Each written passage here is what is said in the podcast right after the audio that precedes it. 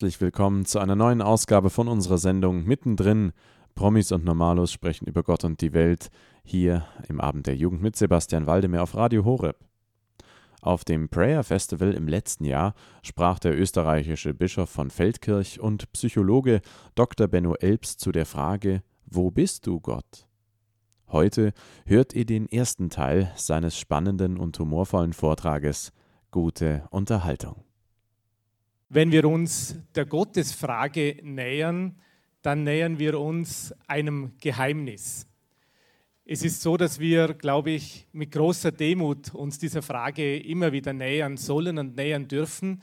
Und es ist nichts gefährlicher, als wenn jemand sagt, er weiß, wie Gott ist, nämlich dann hat das Thema, glaube ich, verfehlt. Es ist ja in der Beziehung auch so, wenn ein Mann sagt zu seiner Frau, ich weiß, wer du bist, oder die Frau zum Mann, ich weiß, wer du bist, dann hat er eigentlich oder sie aufgehört, den anderen zu lieben. Es ist irgendwie so, wie die Hilde Domine mal in einem wunderschönen Gedicht sagt, diese bekannte deutsche äh, Schriftstellerin, die hat gesagt, nicht müde werden, sondern dem Wunder leise wie einem Vogel die Hand hinhalten. Und das ist das, was wir heute ein paar Minuten miteinander machen möchten, dem Wunder leise wie einem Vogel das Herz hinhalten. Und das ist eigentlich so, das wissen wir alle aus der Lebenserfahrung, wenn wir versuchen, einen Vogel, der sich vielleicht schönerweise mal auf unsere Hand gesetzt hat, wenn wir versuchen, ihn zu greifen, dann ist er weg. Und so ist es, glaube ich, auch mit dem Geheimnis Gottes. Auch wenn wir in die Bibel schauen, werden wir oft daran erinnert. Ich denke an die Begegnung Marias mit dem Engel, wo zum Schluss dieser kurze, aber wichtige Satz steht, dann verließ sie der Engel. Oder Maria Magdalena, als sie dem Auferstandenen begegnet, wo Jesus ihr sagt, halte mich nicht fest. Also in dieser Haltung möchte ich mit euch ein paar Impulse durchdenken zu dieser Frage, wer ist Gott?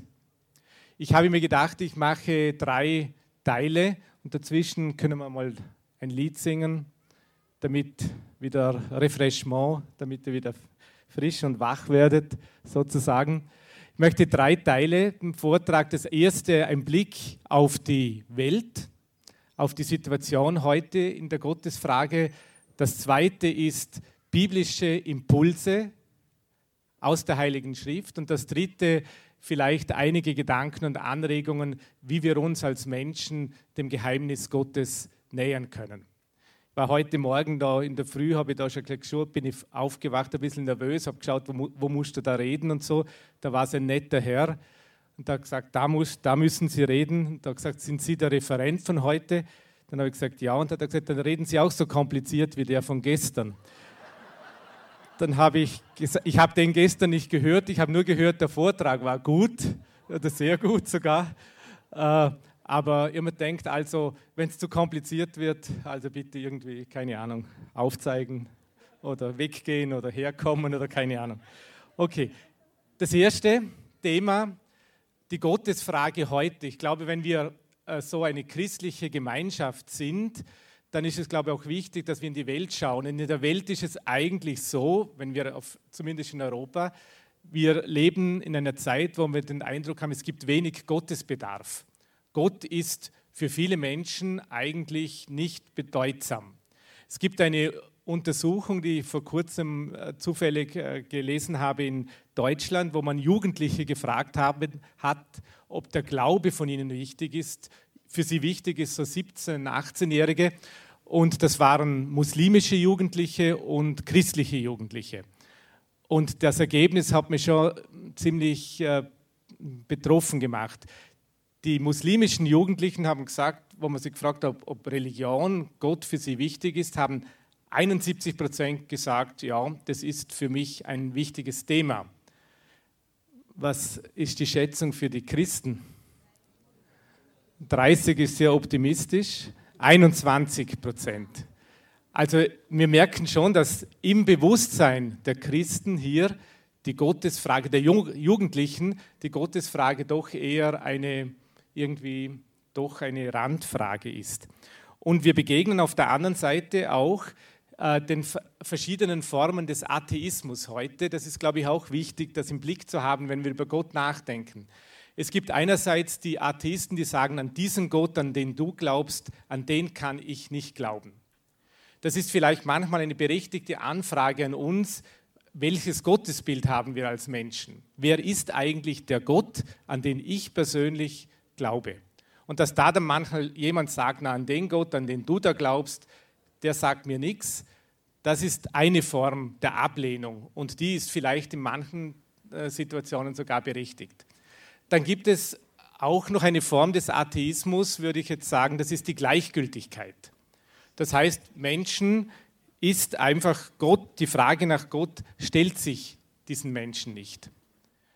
Was können wir, wie können wir solchen Menschen begegnen? Ich glaube, solchen Menschen können wir nur mit einer großen, mit großem Respekt begegnen und irgendwie warten. Der Viktor Frankl hat einmal gesprochen von dieser tragischen Trias, die jedes Leben irgendwie einmal berührt. Die Trias Leid, Schuld und Tod und auch die schönen Erfahrungen. Menschen, die Gott gegenüber gleichgültig sind, brauchen irgendwie eine Berührung des Herzens. Und die wird manchmal geschenkt und manchmal auch nicht geschenkt. Und das Dritte, das sind die aggressiven Atheisten, die mit einer hohen Aggression sozusagen gegen Gott, gegen Gott kämpfen.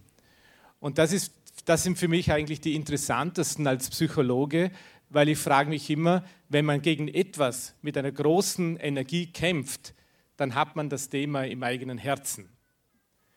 Und insofern sind das eigentlich fast die interessantesten, äh, weil man erstens viel erfährt. Man soll ja immer, wenn man etwas über sich selber wirklich erfahren will, soll man ja mit seinen Gegnern reden, nicht mit seinen Freunden, weil die sagen einem ja nicht, was sie denken. Aber nicht immer, sagen wir so. Soll man soll mit denen reden, die einem kritisch gegenüberstehen, weil von denen erfährt man wirklich was Sache ist. Und deshalb sind mir so eher aggressive Atheisten, die es heute auch von mir gibt, nicht unsympathisch, weil die natürlich die äh, kritischen Fragen stellen und letztendlich durch ihre Energie, die sie haben, zeigen, dass sie letztendlich im Innersten diese Sehnsucht nach Gott kennen. Also ein aggressiver Atheismus, ich hoffe, es ist jetzt keiner dabei, weil sonst wird er mich wahrscheinlich lünchen, lünchen, aber ein aggressiver Atheist ist eigentlich fast der beste Gottesbeweis oder die, der beste Beweis für die Sehnsucht nach Gott im Herzen der Menschen. Der C.G. Jung, ein bekannter Schweizer Psychologe, hat ja das so geschildert, dass in den Tiefen der Seele die Sehnsucht und das Bild Gottes wohnt. Und das ist, glaube ich, eine Frage, wenn wir uns dem Geheimnis Gottes, und Gott ist einfach immer ein Geheimnis, wenn wir uns dem Geheimnis Gottes nähern, ist es sozusagen die Frage, was ist denn eigentlich meine tiefe Sehnsucht? Und diese tiefe Sehnsucht wird das Bild Gottes in meinem Leben bestimmen. Und wenn man in die Bibel schaut, dann merkt man schon, Gott ist unwahrscheinlich vielfältig. Also die Philosophen sagen natürlich, Gott ist ein Ens in se absolutum, also ein in sich selbst Seiendes oder so irgendwas, um das auch noch ein bisschen kompliziert zu sagen, damit ich auch was Kompliziertes gesagt habe. Äh, also das in Gott, das in sich Seiende, das Schöne, das Wahre, das Unbewegliche, das ist, das ist eigentlich der Gott der Philosophen. Und der ist relativ äh, steril und im Reagenzglas, würde ich sagen, im geistigen Reagenzglas ähm, äh, kreiert bzw. beschrieben. Das ist schon was, was Gutes an und für sich. Ich nichts gegen die Reagenzgläser. Aber das Entscheidende ist, dass das Bild von Gott, wenn wir es biblisch sehen, etwas ganz, ganz Lebendiges ist. Und dass genau das anrührt, was mich in diesem Augenblick bewegt, was mich fordert, die Fragen, die mir das Leben stellt. Und das ist das Entscheidende. Und für mich ist es auch großartig, dass Gott in diesem Sinn unendlich flexibel ist. Das ist wie in einer menschlichen Beziehung oder wenn man eine menschliche Beziehung anschaut, eine Ehe, wie sie sich im Laufe der Jahre entwickelt oder andere Beziehungen, das ist immer anders. Wenn es gleich bleibt, dann ist es tot. Also wenn jemand sagt, ich liebe dich wie vor 50 Jahren, dann ist das eigentlich wahrscheinlich tot, äh, weil er liebt es hoffentlich anders wie vor 50 Jahren oder so irgendwie. Ich kann da nicht so genau mitreden, aber so stelle ich mir es vor. Also Also die, die, die Beweglichkeit, weil Beziehung und Gottes Bild und Gottes Beziehung ist etwas ganz Lebendiges. Und jetzt möchte ich euch einfach einladen, ein paar biblische äh, Gottesbilder, also ein paar einfach Gedanken aus der Heiligen Schrift uns näher anzuschauen, weil das ist letztendlich das große, die große Quelle unseres Lebens und auch unserer Beziehung zu Gott. Ihr hört mittendrin Promis und Normalos sprechen über Gott und die Welt mit Sebastian Waldemar im Abend der Jugend hier auf Radio Horeb. Heute hört ihr den ersten Teil des Vortrags Wo bist du Gott, den Bischof Dr. Benno Elbs im letzten Jahr auf dem Prayer Festival hielt. Er stellte eben dar, dass insbesondere den neuen Atheismus die Frage nach Gott im Innersten zutiefst bewegt, da sich hier ein Ringen mit dem eigenen Selbst und der eigenen Sehnsucht zeige. Was es nun heißt, Gott als Schöpfer zu verstehen und welche Bedeutung in der Begegnung zwischen Mose und Gott im brennenden Dornbusch liegt, erfahrt ihr nach dem Lied Upside von den Newsboys.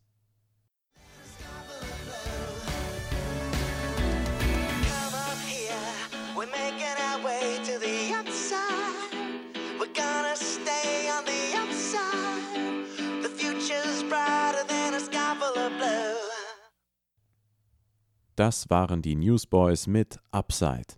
Ihr hört mittendrin Promis und Normalos sprechen über Gott und die Welt mit Sebastian Waldemar im Abend der Jugend auf Radio Horeb. Heute hört ihr den ersten Teil des Vortrags Wo bist du Gott, den der Psychologe und Bischof Dr. Benno Elbs im letzten Jahr auf dem Prayer Festival hielt. Er stellte eben dar, dass insbesondere den neuen Atheismus die Frage nach Gott im Innersten zutiefst bewegt da sich hier ein Ringen mit dem eigenen Selbst und der eigenen Sehnsucht zeige. Was es nun heißt, Gott als Schöpfer zu verstehen und welche Bedeutung in der Begegnung zwischen Mose und Gott im brennenden Dornbusch liegt, erfahrt ihr jetzt. Weiterhin gute Unterhaltung. Also das erste, das erste äh, Gottesbild, das erste große Bild von Gott ist Gott als der Schöpfer. Und für mich ist es schon eine, ein großartiges Geschenk, die neue Enzyklika Laudato Si vom Papst äh, Franziskus, wo er letztendlich dieses große Thema in den Mittelpunkt stellt. Gott ist dein Schöpfer. Und das ist eigentlich schon eine zentrale Frage für mich persönlich, als ich auch darüber nachgedacht habe, glaube ich und in welcher Form glaube ich, dass Gott mich geschaffen hat, dass er mich gewollt hat dass er mit mir den Weg geht. Also theoretisch ist mir das klar, das habe ich im Theologiestudium gelernt, aber praktisch, wenn Gott mein Schöpfer ist, dann muss ich davon ausgehen, dass er sich auch etwas gedacht hat. Und da muss ich mir die Frage stellen, um was in der Welt bin ich eigentlich in der Welt? Und das ist natürlich dann schon ziemlich eine heiße Frage, nicht nur weil es heute so heiß ist, sondern weil sie ein bisschen lebensgefährlich ist wenn ich mich frage, warum bin ich? Warum hat Gott mich geschaffen? Dann kann man natürlich theoretisch sagen, weil er mich liebt. Das stimmt immer, oder? Im christlichen Sinn. Aber das ist schon so allgemein. Äh, letztendlich ist es auch die Frage, und, und davon bin ich zutiefst überzeugt, weil er einen Traum von deinem Leben hat. Also die Frage, die Schöpfungsfrage und Gott als den Schöpfer anzuerkennen, ist die Frage, welchen Traum hat Gott von meinem Leben? Und ich bin überzeugt, dass Gott viele Träume hat von jedem Leben von uns. Ich erinnere mich an eine nette, eine äh, nette Begebenheit, weil Kinder sind ja auch etwas, Kinder sind ja auch ein Ort der Wahrheit, würde ich sagen. Und ähm, da habe ich einmal einen kleinen Bub hat mich gefragt, äh, da war ich noch junger Theologe, warum hat Gott eigentlich die Welt gemacht? Dann habe ich mir gedacht, oh, Jesus, Maria und Josef, jetzt hast du äh, sechs Jahre äh, Theologie studiert und jetzt sollst du die Frage beantworten. Zum Glück hat er sie dann selber beantwortet und hat gesagt, sonst müssten wir den ganzen Tag im Flugzeug sitzen und könnten nicht einkaufen. Also irgendwie hat er gemerkt, also für so einen Fünfjährigen oder Vierjährigen ist das eine super Antwort. Aber die, das, das Ziel ist ja, dass er gemerkt hat, also im Flugzeug sitzen ist ja ein Traum. oder für ein Kind. Also für mich nicht, aber für ein Kind. Und äh, nicht, ähm, also einkaufen ist auch für viele Leute ein Traum, äh, für mich auch nicht, aber und das Kind hat aber gemerkt, dass es noch mehr gibt, weil dann wäre das ganze Leben nur Flugzeug sitzen und einkaufen. Das ist doch ein bisschen zu wenig. Und das hat das Kind irgendwie gemerkt, weil wenn Gott die Welt nicht gemacht hätte, dann müssten wir den ganzen Tag im Flugzeug sitzen und könnten nicht einkaufen. Damit möchte ich sagen, letztendlich ist es ja, der Wunsch Gottes, dass wir leben. Und Gott ist der Schöpfer. Das ist ein erstes Bild, glaube ich, äh, von Gott. Ein zweites, ähm, für mich ganz entscheidendes Bild ist die Begegnung Mose äh, mit Gott im brennenden Dornbusch. Was für mich schon das Entscheidende ist, also der, Jose, äh, der Mose ist da in der Wüste und dann sieht er diesen, Dor, äh, diesen Dornbusch und dann, der brennt und verbrennt nicht. Und er nähert sich da diesem, diesem Ding da und, äh, und dann erfährt er dort, wer Gott ist. Und der Martin Buber äh, übersetzt dieses, dieses Yahweh, das ist für mich eigentlich die schönste Übersetzung. Er übersetzt mit dem Gedanken, ich bin dort, wo du bist. Das ist der Name Gottes. Und das ist zweite, ein zweiter Zugang, glaube ich, zum Geheimnis Gottes. Er ist derjenige, der dort ist, wo ich bin. Und auch, und das ist das Großartige, in den Dornenbüschen meines Lebens. Nicht nur, wenn ich äh, am Halleluja singen bin und, und mich freue an einer Gemeinschaft und, und sozusagen innerlich von Gott berührt, sondern in den Dornbüschen meines Lebens. Es gibt die Silja Walter, die ist leider gestorben ist, eine Schweizer, eine Schweizer Ordensfrau, hat wunderschöne Texte geschrieben. Die hat äh, ein Gedicht geschrieben, äh, also wenn ich es auswendig her bringe, äh, sonst muss man es halt googeln oder so irgendwas. Aber es heißt, was bin ich denn betrübt? Ist hinter all den Dingen, die scheinbar nicht gelingen, doch einer, der mich liebt. Das ist Exodus 3. Was bin ich denn betrübt? Hinter heißt das Gedicht, hinter ist hinter all den Dingen, die scheinbar nicht gelingen, doch einer, der mich liebt. Gott entdecken wir, glaube ich, wenn wir hinter die Dornbüsche unseres Lebens schauen. Auch dort ist die Begegnung mit Gott. Und wir kennen alle solche Dornbüsche. Für mich ist eine ganz beeindruckende Erfahrung, sie mit einem Jugendlichen, oder Jugend, kann man eigentlich nochmal sagen, 23 Jahre, mit 23 Jahren ist er gestorben, hat äh, Krebs gehabt äh, und hat unwahrscheinlich mit diesem Schicksal gekämpft ist dann in der, Intensiv in der Palliativstation äh, gewesen, hat einen Suizidversuch gemacht, ist also aus dem, aus dem, aus dem Gefängnis, hätte Paul gesagt, es war für ihn ein Gefängnis, weil er halt überall mit diesen Geräten ange, angebunden war, die ihm die Schmerzen genommen haben, hat das, ist aus dem Fenster gesprungen von der Palliativstation, ist aus der Kirche ausgetreten, obwohl ich immer gekommen bin oder vielleicht gerade deshalb, keine Ahnung. Äh, und dann eines Tages, knapp, knapp äh, vor er gestorben ist, hat er mich gerufen und gesagt, er möchte wieder in die Kirche eintreten und er vertraut jetzt Gott sein Leben an, weil er weiß, dass er auf ihn schaut. Und das steht auch auf seinem Grabstein. Und das hat mich schon sehr berührt.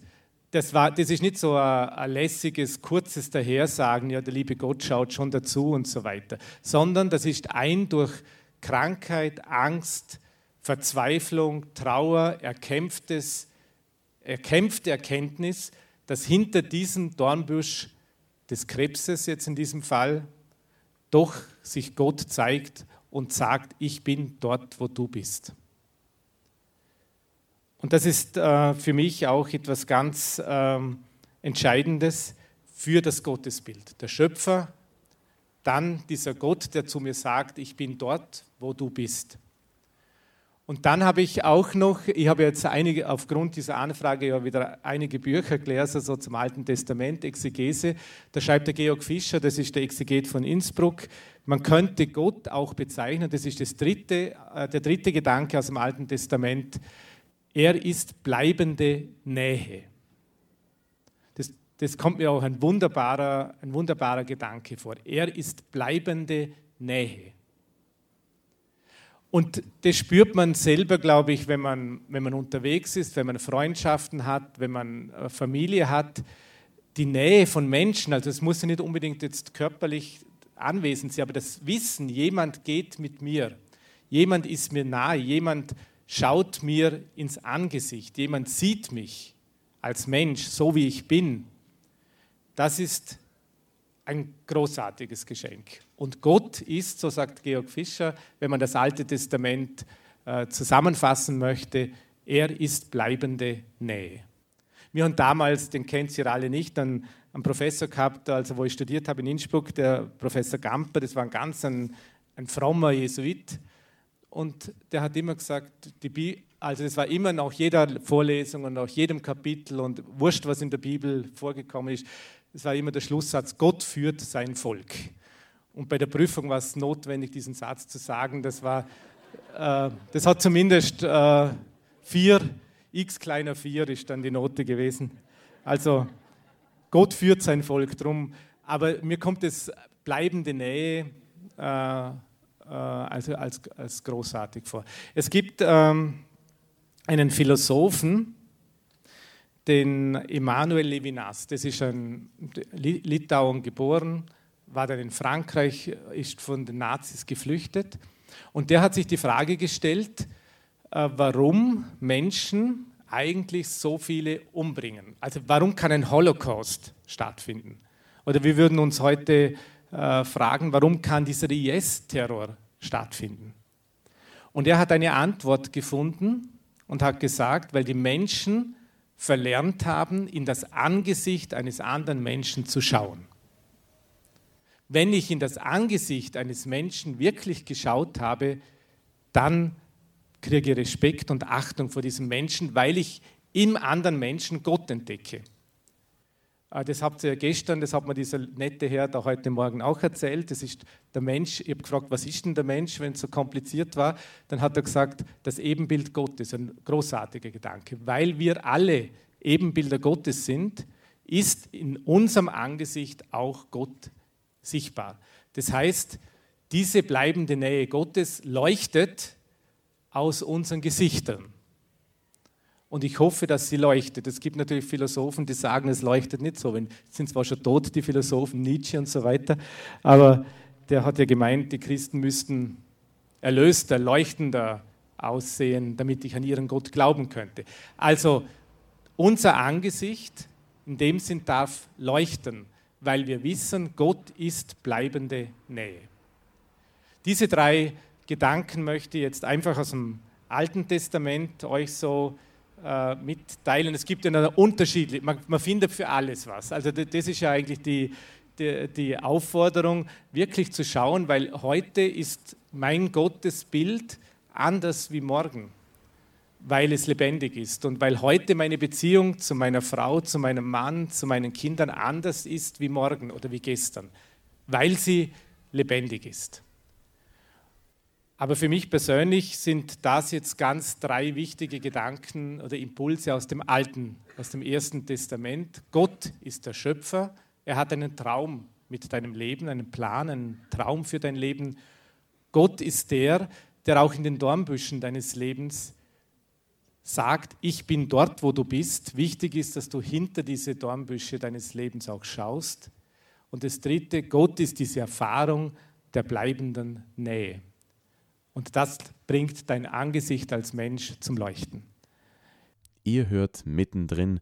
Promis und Normalos sprechen über Gott und die Welt im Abend der Jugend mit Sebastian Waldemeyer. In der heutigen Folge hörten wir den Bischof von Feldkirch und Psychologen Dr. Benno Elbs, der auf dem Prayer Festival im letzten Jahr zu der Frage Wo bist du Gott sprach. Gott als Schöpfer für die eigene Existenz zu verstehen und in ihm den Ich bin da, wo du bist erkennen und seine Gegenwart in den Dornenbüschen des Lebens wahrnehmen.